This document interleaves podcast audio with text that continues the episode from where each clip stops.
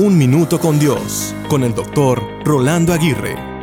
Ahí estaré sin falta. Esas son las palabras que he escuchado una y otra vez de personas que suelen comprometerse con estar en algún evento o lugar y al final el estaré sin falta se convierte en una falta.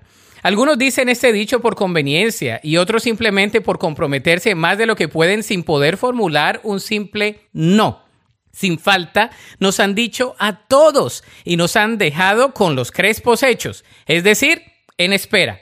Sin embargo, hay alguien quien sin falta siempre está allí. Alguien que siempre está atento a todas nuestras necesidades.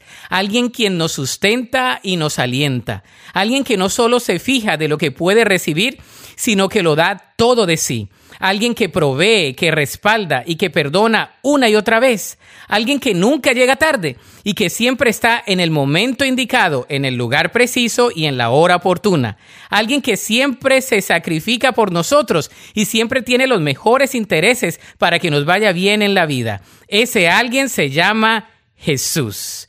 Él, sin cometer ninguna falta, fue juzgado como quien tenía todas las faltas y todo por amor a cada uno de nosotros. Él siempre se presenta sin falta, te responde sin falta y te ayuda sin falta. ¿Crees en Jesús?